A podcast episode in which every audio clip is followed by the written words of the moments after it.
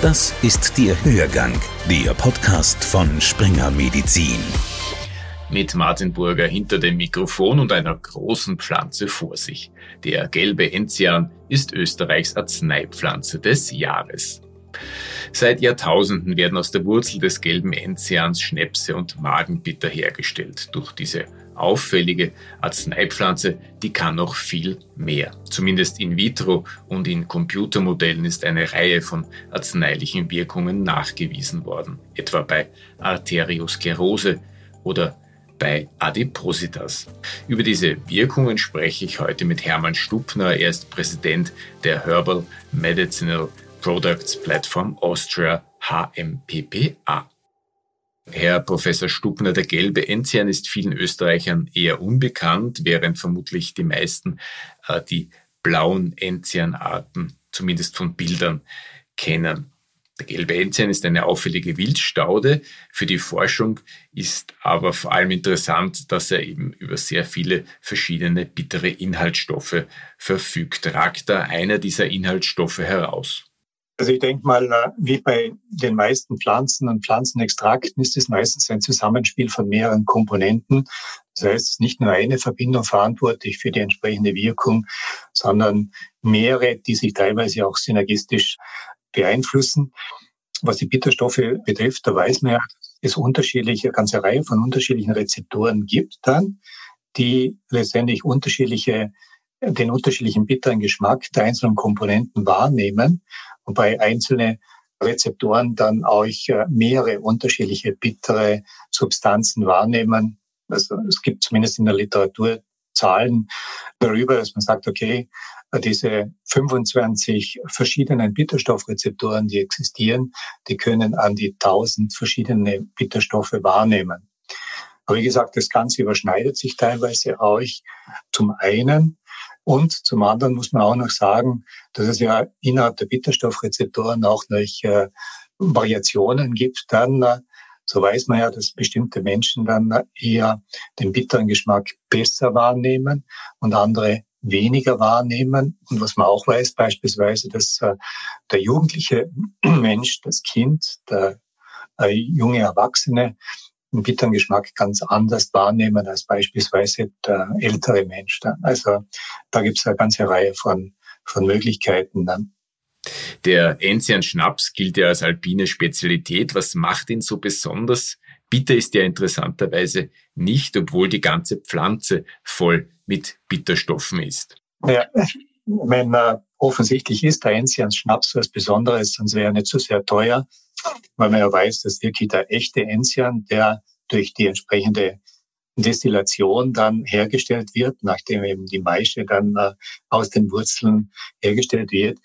So ein äh, echter Enzian-Schnaps kostet ja fast 200 Euro oder über 200 Euro. Also von daher sicherlich was Besonderes. Wobei man schon sagen muss, die Bittersubstanzen, die sind ja im Enzian-Schnaps nicht vorhanden, weil die sind nicht, äh, die kann man nicht destillieren. Die bei der Destillation würden, würden die einfach nicht rübergehen, beziehungsweise sich zersetzen. Und viele, viele dieser bitteren Substanzen sind ja dafür bekannt, dass sie auch thermolabil sind. Also was Besonderes, ja, sicherlich, wahrscheinlich auch traditionell bedingt dann. Für die Verdauung letztendlich ist sicherlich ein alkoholischer Extrakt dann äh, sinnvoller, weil man da natürlich dann äh, die entsprechenden Bittersubstanzen auch enthalten hat. Der gelbe Enzian ist vielleicht keine Wunderpflanze wie der Ginseng, aber es gibt eine Reihe von Wirkungen, die in den vergangenen Jahren neu entdeckt wurden. Könnten Sie diese für uns zusammenfassen?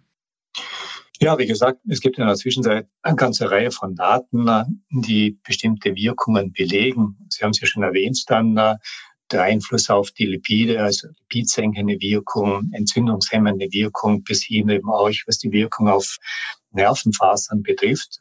Man weiß letztendlich auch, dass äh, Bitterstoffe an der Regulation von äh, des Glukosestoffwechsels äh, eine Rolle spielen auf die Ausschüttung von bestimmten Appetithormonen, äh, aber eben auch beispielsweise auf Hormonen, die letztendlich dann verantwortlich sind, dass man eine bestimmte Sättigung verspürt oder zu einer vermehrten Darmentleerung führt, wenn Sie da an das Cholecystokinin denken. Also es gibt da wirklich eine ganze Reihe von relativ neueren Wirkungen, die bekannt sind. Man muss allerdings sagen, diese Wirkungen, diese Daten, die man hier zur Verfügung hat, die stammen auf der einen Seite aus zellulären Modellen oder eben noch im besseren Fall eben aus entsprechenden Tiermodellen, wo man eben diese Untersuchungen durchgeführt hat. Was fehlt, ist natürlich ganz klar, es fehlen entsprechende Studien am Menschen, also klinische Studien, die letztendlich erst belegen müssen, ob diese Wirkungen, die hier bekannt sind, wirklich auch äh, übertragbar sind vom zellulären Modell, vom Tiermodell auf das humane Modell, wenn Sie so wollen. Was ist hier das Problem? Warum gibt es diese Studien noch nicht?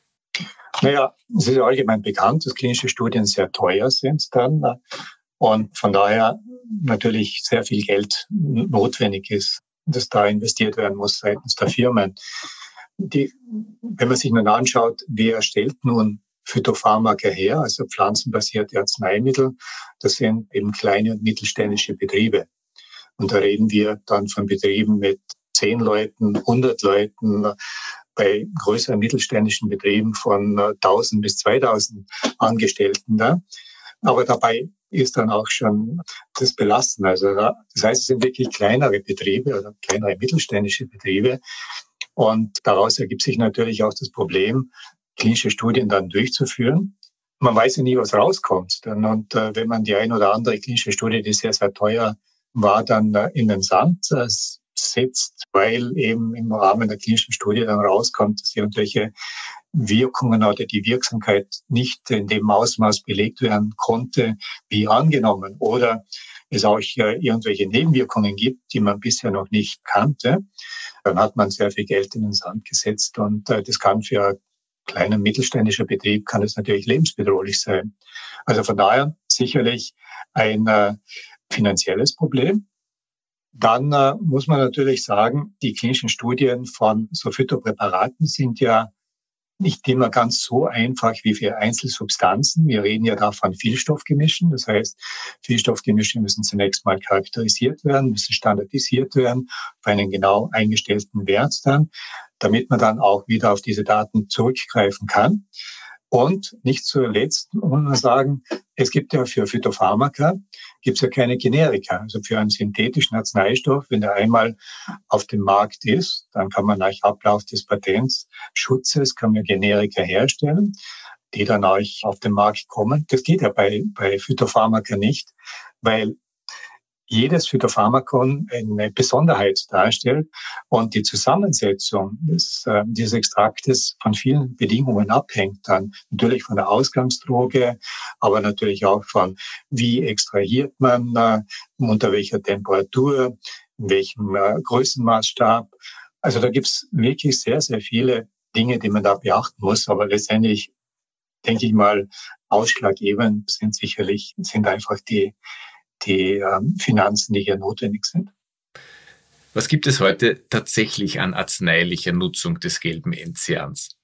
Da gibt es ganz unterschiedlich. Also mein, der bekannteste ist sicherlich ein Extrakt, den man herstellt durch eine Extraktion mit bestimmten Lösungsmitteln. Das kann beispielsweise Alkohol sein, das kann Wasser sein, das kann aber letztendlich auch ein eher eine lipophilere, ein lipophileres Lösungsmittel sein, weil bestimmte Substanzen ja auch eher fettlöslich sind und weniger wasserlöslich dann. Also da macht man einen Extrakt. Aber was beispielsweise auch man machen kann, ist natürlich eine ganz einfache Teezubereitung, was ja traditionell viel verwendet wird, wir alle verwenden klarerweise. Oder beispielsweise, man kann auch Presssäfte herstellen, wo man letztendlich dann die frische Droge direkt presst dann und diesen Saft dann entsprechend standardisiert und dann auch eben verpackt dann. Und da gibt es natürlich auch unterschiedliche Möglichkeiten. Da können Sie natürlich dann äh, das Ganze anwenden in Form von irgendwelchen äh, Flüssigkeiten, Tropfen oder natürlich auch in Form von irgendwelchen galenischen Zubereitungen von Kapseln, Dragés, äh, Tabletten und so weiter. Also da gibt es mehr oder weniger die ganze Palette, die letztendlich auch für die äh, synthetischen Arzneistoffe hergestellt werden. Zudem kann man natürlich dann auch noch äh, Pflanzenextrakte dazu verwenden, beispielsweise zum Inhalieren oder beispielsweise auch zu Bädern. Also da gibt es sehr viele Möglichkeiten. Was man heute relativ auch macht, beispielsweise, ist, dass man extrahiert mit überkritischen Gasen, also CO2 beispielsweise, weil dadurch immer lipophile Komponenten vor allem extrahiert werden kann und CO2 natürlich unbedenklich ist, weil wenn man den Druck dann wieder wegnimmt äh, nach der Extraktion, verflüchtigt sich das CO2 und es sind keine Rückstände vorhanden. Bitterstoffe scheinen in Mode zu kommen in der medizinischen Forschung. Bitterrezeptoren befinden sich ja auch auf Krebszellen. Spüren Sie da einen gewissen Schub in der Forschung?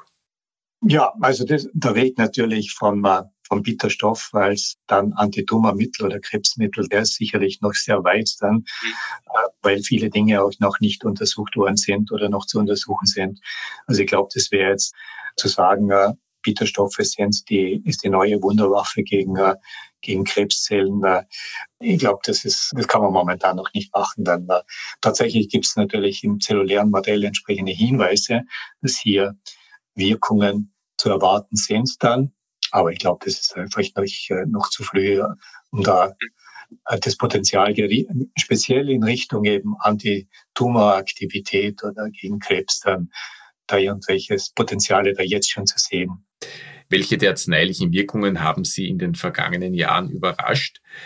Wie kommt man eigentlich von der traditionellen Anwendung, dem Brennen von Enzianschnaps beispielsweise, dazu, die Wirkung auf bestimmte Krankheitsbilder, zum Beispiel Neurodermitis, zu untersuchen? Naja, ich meine, äh, zunächst mal sind natürlich Bitterstoffe immer nur assoziiert worden mit Anregung des Appetits beziehungsweise Verdauungsförderung. Und dann hat man sukzessive dann erkannt, dass diese Bitterstoffrezeptoren im ganzen Körper vorhanden sind. Und dann hat es ja diese erste Studie gegeben, wo man äh, in einer kleinen Pilotstudie nachgewiesen hat, dass Bitterstoffe offensichtlich ein bestimmtes Potenzial haben, wenn sie bei, verwendet werden bei Patienten mit Asthma oder COP. Also wenn man entsprechende ähm, Extrakte dann mit Hilfe eines Inhalators dann appliziert hat. Und das war, glaube ich, eine, ein Ausgangspunkt, wo man dann gesehen hat, okay, wenn nun diese Bitterstoffrezeptoren auch in anderen Organen vorhanden sind, eben beispielsweise im Respirationstrakt, warum auch nicht in der Haut oder in, anderen Organen. Ich glaube, das war einer der ersten Punkte, die dazu geführt haben, dass man geschaut hat, okay, schauen wir mal, wie, wie es mit den Bitterrezeptoren der Haut ausschaut. Anderer Aspekt, der auch vorhanden ist, ist tatsächlich jener, dass in der Volksmedizin Bitterstoffe beziehungsweise speziell der Enzian oder Enzian-Extrakte auch immer wieder verwendet worden sind bei Verletzungen in der Haut, wo man dann teilweise eben einen äh, wässrigen Auszug hergestellt hat und diesen Auszug dann in Form von irgendwelchen äh, Auflagen oder Wickeln dann appliziert hat. Also diese wundheilende Wirkung, die ist aus der Volksmedizin bekannt, also traditionellen Medizin bekannt. Und daraus hat man sicherlich dann auch ableiten können, dass möglicherweise da diese Bitterstoffrezeptoren in der Haut eine, eine bestimmte Wirkung dann, äh, Wirkung dann hervorrufen.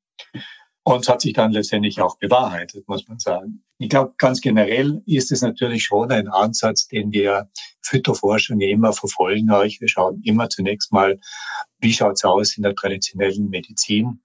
Gibt es da entsprechende Ansätze? wurde eine Pflanze über Jahrhunderte oder sogar Jahrtausende für welche Krankheiten, für welche Indikationen verwendet.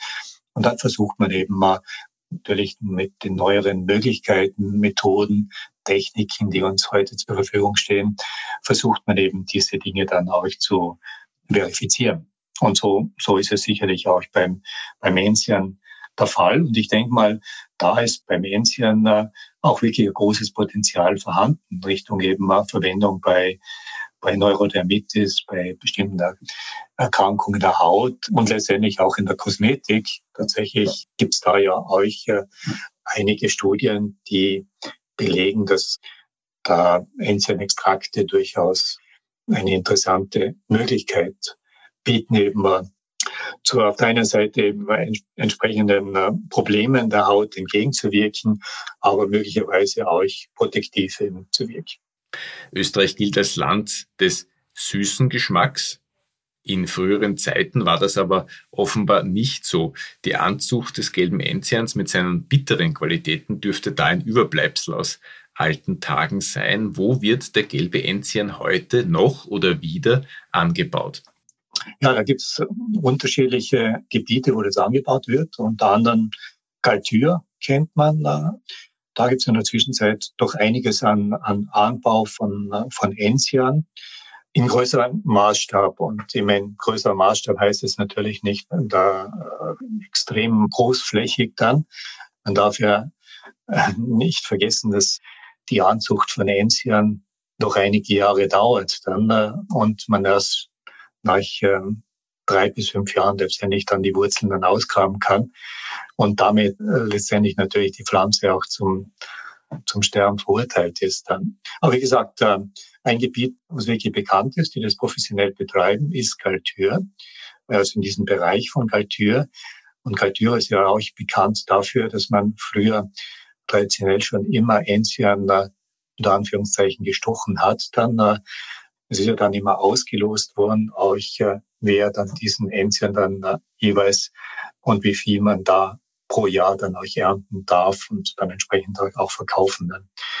Der Vorteil der Kultur, klarerweise, man hat dann sicherlich äh, eine eher gleichbleibende Qualität und letztendlich hat man auch genetisch einheitliches Material. Und deswegen ist diese Form der Kultur in der Zwischenzeit nicht nur bei Menzien, sondern bei vielen anderen Heilkräutern, Arzneipflanzen, die verwendet werden, eigentlich die beste Möglichkeit der Verwendung, auch weil letztendlich bei Menzien und viele andere Pflanzen auch geschützt sind. Also man kann sie ja nicht ohne weiteres dann verwenden.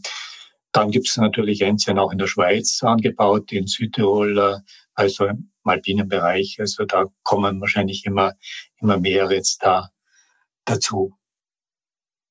Der gelbe Enzian ist Arzneipflanze des Jahres, wohl auch um ihn bekannt zu machen. Im Gegensatz zu den kleineren blauen Enzianarten enthält der gelbe Enzian eben jede Menge interessante Inhaltsstoffe, Iridoide, Xanthone, bittere Zucker, um nur einige zu nennen. Da, da haben Sie vollkommen recht. Also ich glaube, die meisten auf der Straße würden, die meisten Menschen auf der Straße würden den Enzian wirklich mit diesen kleinen blauen Enzian, Enziana Kaulis dann identifizieren oder darunter verstehen und würden sich nicht eine relativ hochwachsende Pflanze vorstellen, äh, wie es eben der gelbe Enzian ist. Also da haben Sie, haben Sie vollkommen, recht. Der gelbe Enzian hat immer schon, obwohl die, die anderen Enzianarten ja auch ähnliche oder teilweise identische Bestandteile aufweisen, aber der gelbe Enzian hat einfach den Vorteil, dass äh, die Wurzelmasse viel, viel größer ist als bei den anderen, äh, anderen Enzianarten und dadurch auch die, die Verwendung. Man muss dann auch sagen, bezüglich der Kultivierung war es eben möglich, den gelben Enzian relativ leicht, unter Anführungszeichen, so einfach war sie nicht, hat auch der Kollege Franz bei der Pressekonferenz erwähnt, dass es beim Gelbmännchen eben gelungen ist äh, und bei anderen die Kultivierung nicht so einfach ist. Aber ich glaube, letztendlich ist es einfach eine Frage der, der Menge an Material, was man gewinnen kann. Äh, und äh, da ist der Enzian sicherlich jener, der am meisten Wurzelmaterial euch auch liefert im Vergleich zu den anderen. Wie stark ist die traditionelle Nutzung des gelben Enzians noch in der Bevölkerung verankert? Wie gut kennt man diese Pflanze? Doch, ich glaube, es ist nach wie vor verbreitet. Also nicht im, im großen Maßstab, weil sich die Leute in der Zwischenzeit doch nicht mehr so gut auskennen. Aber ich denke mal, es gibt doch genügend Leute, die nach wie vor Arzneipflanzen selber oder Heilkräuter selber sammeln und die dann auch verwenden. Und es gibt ja momentan auch diesen Trend dann in Richtung Verwendung in der Küche, ganz unterschiedliche Kräuter. Also ich glaube, es kann durchaus wieder mehr werden. Und da muss man natürlich schon immer sagen, okay, wenn man solche Dinge macht, dann sollten die Leute sich auch wirklich auskennen. Weil, äh, ich meine, es ist ja erwähnt worden, ich eben der Germer, weiße Germer und der gelbe Enzian. Ich meine, wenn die nicht mehr blühen, dann kann man die wirklich leicht miteinander verwechseln dann. Und weiße Germer ist wirklich relativ toxisch dann. Aber wir haben auch äh, andere Beispiele kennengelernt, wo Leute rausgegangen sind und Pflanzenmaterial gesammelt haben und ihren Kindern dann verabreicht wurden. Vor vielen Jahren haben wir mal ein Beispiel gehabt dann, mit der Bestwurz, die vermeintlich gesammelt worden ist, aufgrund eben von irgendwelchen Berichten von der Maria von Dreben dann. Und da ist dann drinnen gestanden, man sollte eben den großen Bestwurz anstelle von äh, Huflattich verwenden dann. Und was dann gesammelt worden ist, war letztendlich der Alpendost. Und dieser Alpendost, der enthält wirklich sehr, sehr große Mengen an Pyricidinalkaloiden. Und das Tragische an dem ganzen Fall war, dass die, die Mutter dann äh, ihrem kleinen Kind dann über 15 Monate mehr oder weniger täglich dem so ein Teeextrakt gegeben hat mit unterschiedlichen Kräutern, unter anderem auch dem alten Toast dann. Das Ganze war dann gesüßt durch, das heißt, das Kind wollte es auch gerne haben dann. Ja, und äh, dann äh, ist eben das Problem entstehen, entstanden dann. Das Kind war dann wirklich irgendwann im lebensbedrohlichen Zustand, ist dann ins Klinikum in Innsbruck eingeliefert worden, Hepatitis. Man hat ursprünglich dann zunächst mal gemeint, man muss überhaupt transplantieren. Gott sei Dank ist dann noch nicht so weit gekommen. Aber Gott sei Dank, sage ich mal, war der Arzt, der das Kind dann untersucht hat, der hat diesen Zusammenhang dann festgestellt. Und äh, er ist dann zu uns gekommen dann und hat gesagt, ja, okay, wir sollen mal schauen, was die wirklich verwendet haben. Und äh, ja, wir haben das Ganze dann uns angeschaut äh, und haben das Pflanzenmaterial letztendlich dann auch äh, identifiziert. Ein typischer Fall, wo man selber gesammelt hat, obwohl man sich eigentlich nicht wirklich gut ausgekannt hat. Also von daher, ja, glaube, äh, macht natürlich Sinn. Man soll sich aber allerdings eben äh, auch, äh, auch auskennen. Hermann Stuppner am Ende unseres Gesprächs mit einem Aufruf, sich näher mit den Merkmalen der heimischen Alpenpflanzen zu befassen, um sie nicht mit Giftpflanzen zu verwechseln. Noch ein Hinweis in eigener Sache. Die Zeitschrift Ärztewoche bringt in ihrer aktuellen Ausgabe einen Bericht über die Arzneipflanze des Jahres. Und mir bleibt noch, mich für diese Woche zu verabschieden. Bleiben Sie uns gewogen und vor allem bleiben Sie gesund.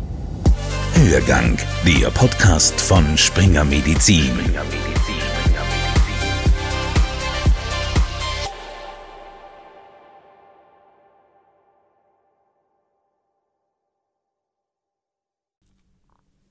Sie wollen keine neue Podcast-Folge mehr verpassen?